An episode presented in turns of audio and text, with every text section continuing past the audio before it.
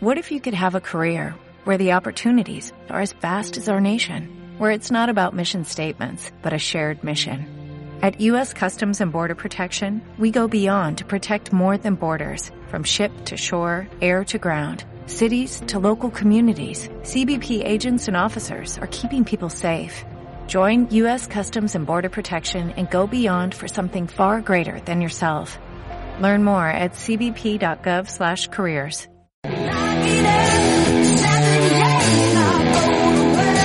CGT en acción, todos los miércoles de 4 a 6 de la tarde en Radio Clara. Nuestra lucha también está en las ondas.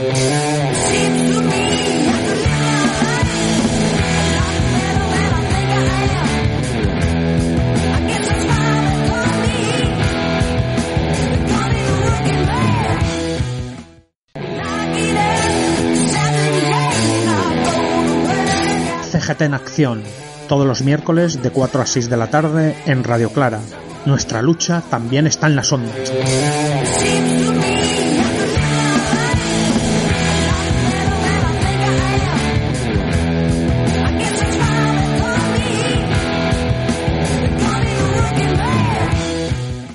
Y empezamos con memoria histórica, la revolución pendiente.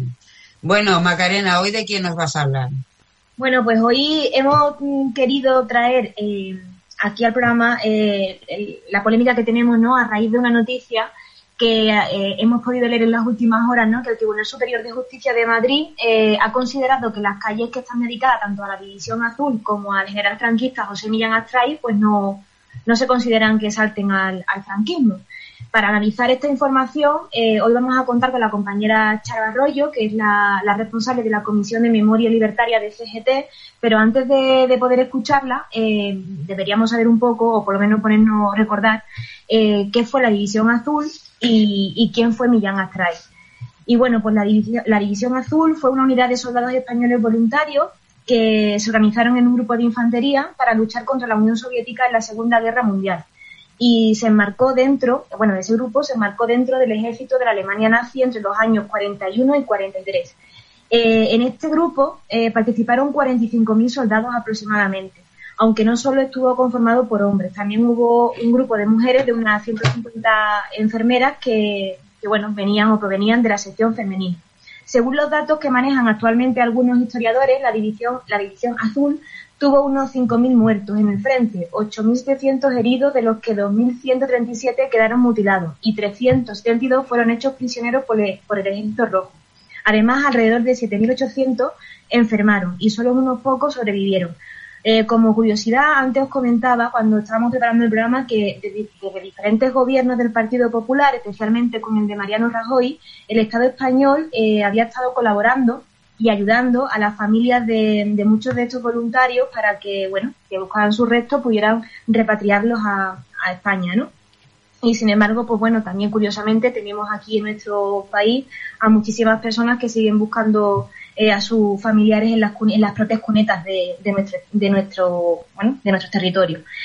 En la División Azul eh, no solamente se enrolaron hombres con una determinada ideología, algunas personas lo hicieron por obligación, como el caso de Luis García Berlanga, que bueno, pues eh, se marchó de voluntario para lograr el perdón de, de, la pena de muerte de su padre, que había sido diputado del Partido Republicano Radical. O también el caso de Luis Figes, cuyo nombre, cuyo padre, perdón, eh, había sido e e escritor y periodista y fue fusilado por el, por el bando sublevado en Ávila eh, al comienzo de la guerra civil. Esto por parte de la, de la División Azul. Y por parte de José Millán Astray, eh, según nuestra justicia, eh, este, este fundador, bueno, este militar fundador de la Legión y amigo íntimo de Franco no tuvo nada que ver con, con la guerra civil ni tampoco participó en la represión que hubo después, ¿no? De que ellos ganaran la guerra. Eh, Millán Astray pues, destacó por su participación en los conflictos que España tenía en África a principios del siglo XX, entre 1943 y 1954, prácticamente hasta que muere. Fue procurador de las Cortes franquistas y también estaba al frente del cuerpo de mutilados de guerra por la patria. Eh, es sin duda eh, indiscutible el papel que jugó eh, Millán Astray a favor de los rebeldes golpistas como pro propagandistas. En este tema, el historiador Paul Preston, creo que lo he dicho bien, en su libro Las tres Españas del 36 explica y aclara que cuando Franco y sus rebeldes se sublevan contra el gobierno legítimo de la Segunda República Española, Millán Astray no se encontraba en España, aunque regresa inmediatamente. Eh, sí que, bueno, no estuvo, eh, asegura que no estuvo en la, eh, en la, primera línea de este golpe, pero sí que participó en las consecuencias del mismo. Y Franco, pues bueno, lo utilizó como protagonista. Y bueno, yo aquí tengo el libro este de este señor, de, de Paul, Paul Preston, habla un poco sobre él y quiero leer un fragmento, ¿no? Pone que Millán Astray eh, quizás fue la persona que más influencia ejerció en la formación moral e ideológica de Francisco Franco. Su contribución al ideario violento de la extrema derecha española fue única gracias a la creación del tercio de extranjero. O sea, mm, negar que este hombre no tuvo nada que ver, evidentemente estaba eh, mutilado, pero, pero sí que tuvo un papel muy importante y además pues se dedicó durante muchísimo tiempo a, exaltar a, Franco, ¿no? Como caudillo de España. Y bueno, ya me callo para que Charo pues nos cuente un poco qué le parece esta, esta noticia, esta sentencia del Tribunal Superior de Justicia de Madrid y, bueno, pues que nos cuente un poquito más sobre, lo que ella haya podido. Yo quiero decir algo, ¿eh? También es que sois aquí muy tendenciosos. Seguro que los miembros del Tribunal Superior de Justicia de Madrid no habrán leído por Presto, no habrán leído al Pío Moa, escucharán las tertulias del, ¿cómo se llama este? Del Federico. ¿Eh? Del Federico. Claro, estarán bien informados, no me jodas, claro. Entonces es normal que, es que aquí, ah, Paul Preston, hombre, un historiador Bueno, yo he nombrado a este hombre, he nombrado a este hombre porque es uno de los historiadores que han, en las últimas horas, pues han, han explicado a la prensa que, que, que, bueno, que está más que demostrado que este hombre eh, participó aunque no eh, en primera línea, como he dicho antes, en, toda esta movida. Entonces, pues bueno, a mí me gustaría escuchar un poquito a, Charo. Charo, buenas tardes. Hola, buenas tardes. Pues bueno, has hecho una espléndida presentación de, aquí del personaje y, de los personajes de la División Azul.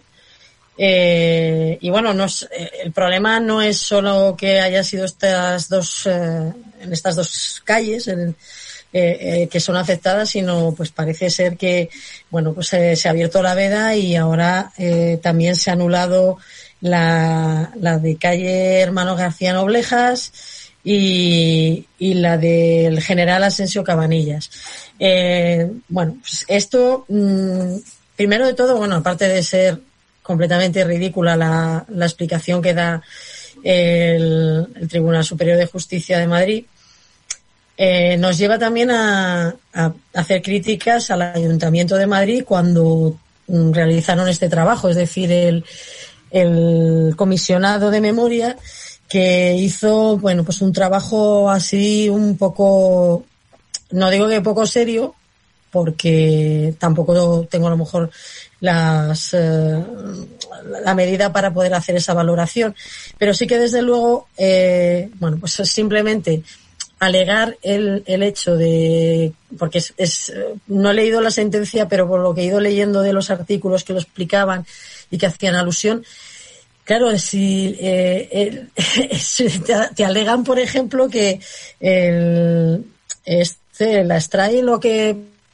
por lo que se le pone en la calle, es por ser el fundador de la Legión, que fue en el 21, en 1921 y, y, no por pues no por ser un general franquista evidentemente no, no, no suelen hacerse las cosas así de mal por parte de otra gente. Y entonces hacer alusión directamente a la ley de memoria que es la que no se para que no haya exaltación eh, ni se, se propague el franquismo, pues bueno, pues claro, mm, se acogen. Como bien dice Enrique, pues uh, han leído bien a Pío y, a y oyen a Federico García, a Federico Santos todas las mañanas y entonces pues tienen una buena idea formada del personaje. Eh, es lo que nosotras, como lo que somos, pues siempre, yo siempre digo, mmm, ahora la nueva ley, las leyes eh, tienen todos los resquicios posibles para poder eh, saltárselos y bueno, pues da igual que hagas la ley más, mejor y, y que intente contemplar lo más posible, que siempre tienen algún resquicio por el que se van a salir. Y esto es lo que más o menos ha pasado. He ido encontrando, preparando la intervención, un magnífico artículo de Carlos Hernández justo cuando fue, porque está eh, inicialmente eh, esta, esta calle directamente eh, ya lo se, lo se lo anularon al comisionado, bueno, al ayuntamiento de inicio, y esto es el recurso, o sea, se ha perdido el recurso que había presentado el ayuntamiento por esa, por esa anulación ya en primera instancia. Y hace en 2018 un artículo explicando aquí las glorias del figura, eh, el maravilloso Carlos Hernández y haciendo alusión pues eh, bueno pues esa demostración de que él a lo mejor no estaba en España cuando se produce el golpe de estado y como todos los que no solo han sido Paul Preston, sino una multitud de historiadores eh, que han dejado claro que este tío, por supuesto, que estaba implicado y, de acuerdo con toda la represión que se estaba haciendo. Y, y, y entonces que no tienen, o sea, no sé, el tener a una persona eh, honor, honrándola cuando, bueno, sí que es verdad que dices, fue el fundador de, Radio Nacional, Vale, sí, muy bien. O sea, y tú puedes hacer cosas buenas, pero también te tienen que valorar las cosas malas. Y solo con el, por, no seguir hablando como un loro, eh, lo, el suceso este con Unamuno, pues ya queda reflejado qué nivel de, de personaje era y lo que atendían es al final la violencia, porque más, mejor frase que les dijo Unamuno, que encima en su momento les apoyó, que venceréis pero no convenceréis, es porque bueno, pues con la fuerza bruta, por supuesto, puedes vencer, pero no con eso te va a dar argumentos para poder convencer. Pero, claro, es que, perdona, es que es de, es de juzgado de guardia, es decir, o sea, de, bueno, juzgado no, porque vemos cómo acaban las cosas los juzgados, ¿no? Pero es que es, es increíble, es decir, que la división azul, una división formada por franquistas, o al menos organizada por, por, por el franquismo, para luchar junto a los ejércitos nazis contra, en la Segunda Guerra Mundial, no, no se ha considerado como, eh, vamos, como motivo de, de, sacarle el nombre a la calle, me parece increíble. Que el Milán se ponga en duda que era un psicópata, asesino, eh, un, un demente, ¿no? Como igual que su amigo Paco y otros que, que se dedicaron a asesinar, pues se dedicaron a asesinar a, a, a personas, aparte de propiciar un golpe de Estado sangriento, vemos que eso hay alguna duda. ¿Por qué no ponemos ya, no sé, eh, calles a Hitler, a Pol Pot, a Stalin, vamos, ya creo que podríamos en el mismo nivel poner calles a estas personas. Esto, esto parece normal, vamos, me parece algo increíble. O sea, es algo increíble esta, esta actitud.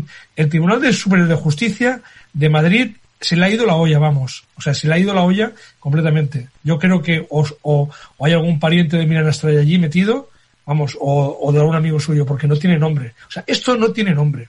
O sea, es vergonzoso que en un país que sigue llamándose democrático esté honrando, permitan que sus calles se honren a personajes como el señor, como el, como Milán Astray. Es increíble. Es que además, eh, lo, lo, justo, eh, mira, se me, se me, ha olvidado hacer esa alusión. Eh, es que dices, bueno, podría no ser eh, haber intervenido en, el, en la guerra, ni haber sido, pues eso, alguien tan importante como fue eh, durante la guerra y después eh, de finalizada la guerra, sino además es que las eh, de la División Azul eh, precisamente son nazis, o sea, o son pro-nazis, que eso mm, está completamente prohibido. Eh, este hombre también era un filonazi, filofascista, que era seguidor de Mussolini, de, de Hitler, eh, es que solamente por ese motivo, por eso digo, es que yo mmm, considero que hay muchas veces que las, las leyes mmm, sobran porque el sentido común eh, debería ser el que marcara eh, nuestro, nuestro funcionamiento. Pero claro, eh, es que no sé si serán familiares, pero seguramente tengan unas eh, ligeras relaciones de afinidad en el pensamiento de, de esta gente, los que han firmado esta sentencia. Oye, pero es que además era responsable, fue nombrado responsable de, de oficina de prensa y propaganda durante pero, la guerra. ¿Eso qué es? Vamos, ¿eso qué es? Oh, que, hombre, es que es, es como... Era un demócrata que se, republicano que se apuntó, o sea, lo nombraron allí para que, para, para dar una imagen de heterogeneidad de, de que no eran fascistas, no me jodas. Era, era uno de ellos, era uno de ellos. Vamos. Esto es como cuando, cuando te dice gente de, de, de, de, la gente franquista que Franco no mataba. Claro, no, es que él no sacaba la pistola para pegarles el tiro a la gente, pero es que es el que dirigía. Por lo tanto, tienes más incluso responsabilidad. que esto quedaba la orden. Esto que habéis comentado un poco sobre el tema de mm, que, bueno, que Charo decía al principio que era el, también fundó Radio Nacional de España. De hecho, yo esta mañana me, me enteré y creo que os lo comenté un poco así sorprendía porque yo mm, personalmente no lo sabía. Eh, eso también da, da pista de la, de la, importancia que tenían para ello y, el tema de la propaganda, cómo llegar a las masas a través de los medios de comunicación de la época, que evidentemente la radio pues era, era eh, la más importante, ¿no? La, radio y los periódicos, evidentemente la televisión todavía no, no existía. Y, precisamente me estaba acordando un poco, haciendo esta reflexión, de, lo que hizo también otro, otro golpista asesino en Sevilla, en Andalucía, Gonzalo Queipodellano, eh, consiguió que Sevilla se rindiese simplemente con el terror que, que, impuso a la población sevillana y a la población andaluza eh, a través de, la, radio, de Onda Sevilla. Y, y, esto pues nos debería de hacer pensar lo que también decía Andy, que que él estaba ahí en un puesto muy importante para el régimen franquista, que era el hecho de convencer a la gente, bueno, de convencer entre comillas, de asustar a la gente de lo que se les venía encima una vez que ellos ya tomaran el poder definitivamente, ¿no? Como así pasó. Es que, es que además el mensaje que se envía, eh, no, es baladí, porque el mensaje que se envía, luego nos extrañamos, ya, vamos, de crecimiento de la, de la ultraderecha, mm, es un fenómeno general, pero que luego que la juventud eh, salga sea de derechas, ¿no?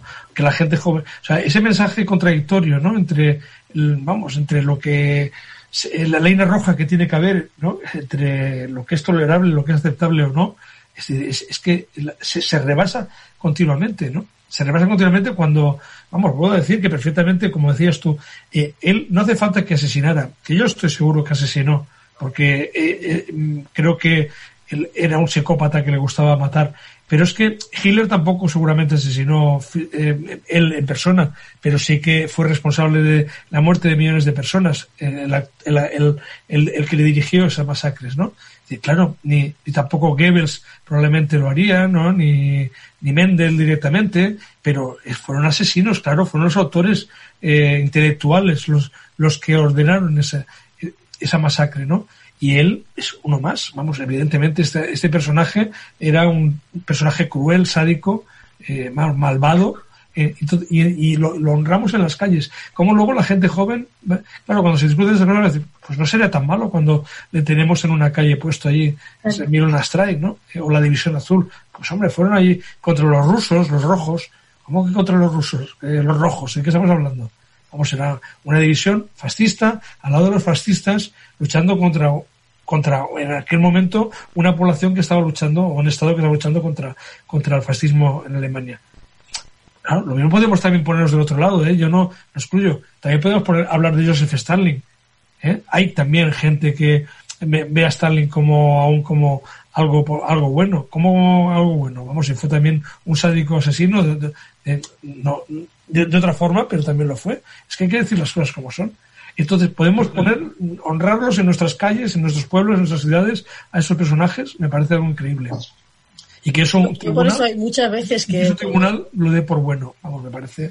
Cuando estábamos con la, con la mm, disputa de, bueno, de qué quitar, qué calles quitar, cuáles poner y todo eso, eh, yo casi decía, mira, es que yo me conformaría con que debajo del letrero pusiera lo que había, lo que había hecho y entonces, pues eso, o sea, que el general Yagüe, eh, pues la gente, mm, pues no sé qué prefiero, si que no conozcan el nombre de general Yagüe o que sepan lo que hizo el general Yagüe de abajo. Eso no, lo, eso no lo. Eso no lo pondrán, no querrán. Claro, pues digo, pues eso. ¿Cómo va a poner que fue una que, que provocó una masacre en, en vamos, en, en, Badajoz, no fue en Yagüe? sí, sí, sí.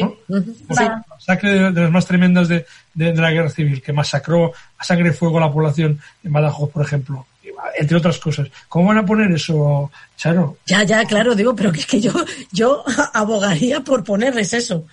Más que quitarles el nombre. ¿Quieres que.? No, yo no te lo quito, yo no te quito el nombre, pero te voy a poner lo que, lo que hiciste. Porque pasa lo que pasa después. Eh, yo en la, en la presentación en, en la Seminci del Silencio de Otros, eh, salimos después de la proyección a, y pues eh, variados a, un coloquio con, con los asistentes y, tomó la palabra un chaval y dijo que era, y yo me, me hacía de cruces, un profesor de Badajoz, será profesor de historia en Badajoz y que había descubierto por la por lo que se estaba hablando, o sea, te salió de la conversación el, lo de lo de Yahweh, se estaba enterando de que había pasado eso en Badajoz. Tendría unos 30 años o así. Pero un profesor de historia. De historia. ¿qué, va a dar? Ese es el problema. Ese es el problema de, aquí. Que la, la historia que nos han vendido es que no tiene nada que ver con la, con la realidad. Pero bueno, ¿qué podemos esperar de la historia si lo básico, o sea, qué podemos esperar de los profesores de historia en general, la verdad, honrosas excepciones, si en lo básico se, se ocurre esto? Ocurre que aún se siguen permitiendo las simbologías fascistas, homenajes a los fascistas, a los asesinos, porque fueron asesinos, en nuestro, vuelvo a repetir, en nuestras calles, en nuestros pueblos, en nuestras ciudades. ¿Qué historia se va a enseñar? ¿Qué historia se va a enseñar? Vamos. Una cosa que una cosa que quería comentar y lo de lo que decía Charo ahora, ¿no? Del ejemplo que ha puesto de este profesor que no que descubrió a este personaje. Hoy en el metro venía leyendo un poco las redes sociales y me ha parecido bastante mm, positivo un tuit que ha puesto la Asociación de por la recuperación de la memoria histórica. Eh, que bueno, están llevando a cabo una, una exhumación en Ciudad Real, en Manzanares, y bueno, pues ellos invitaban que si eh, algún centro de enseñanza quiere visitar con su alumnado a la, bueno, los trabajos que se están haciendo allí, pues que, estaban encantados de, de, contarle lo que, lo que estaban haciendo, qué significaba eso, incluso que si algún alumno o alguna otra persona quiere hablar con algún familiar de, de las víctimas que estaban sacando de esta fosa, pues que estaban allí para contar un poco la historia y a mí esta iniciativa pues me ha parecido bastante eh, positiva precisamente por lo que acaba de, decir Charo, que, hay personas que yo, vamos, yo soy una de las, de las que me entero muchas de muchas cosas cuando las tengo que, buscar para, para participar con vosotros aquí cada miércoles. Entonces, pues estas cosas en los institutos, en los colegios, pues son iniciativas que deberían promoverse más.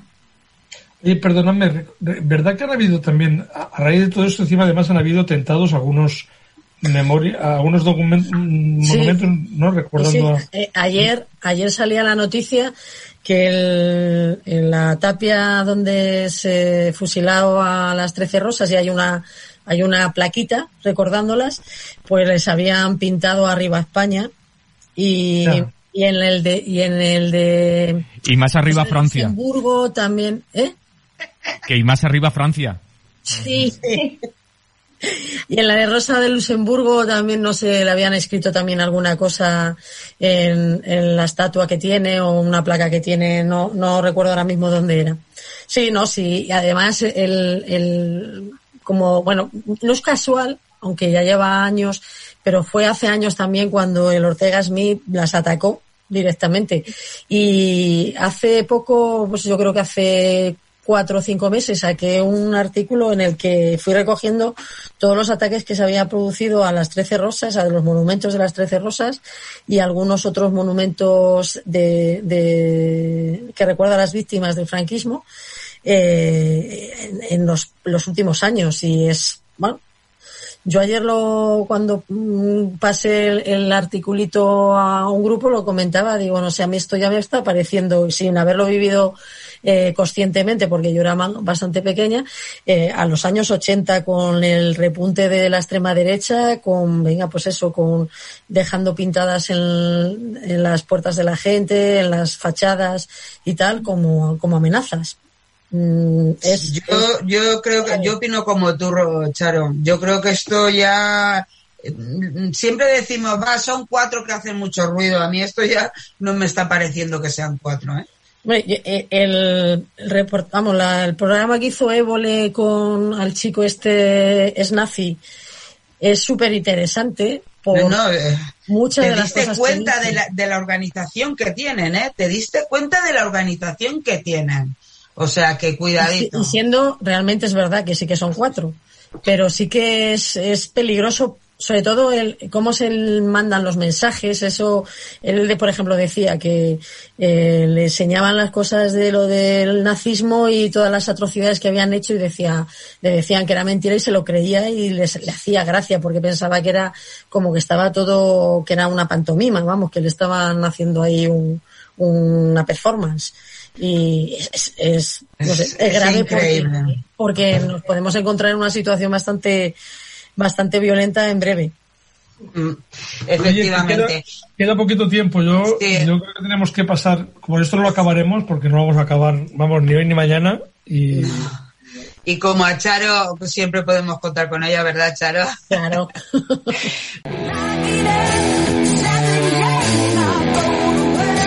CGT en acción, todos los miércoles de 4 a 6 de la tarde en Radio Clara. Nuestra lucha también está en las ondas.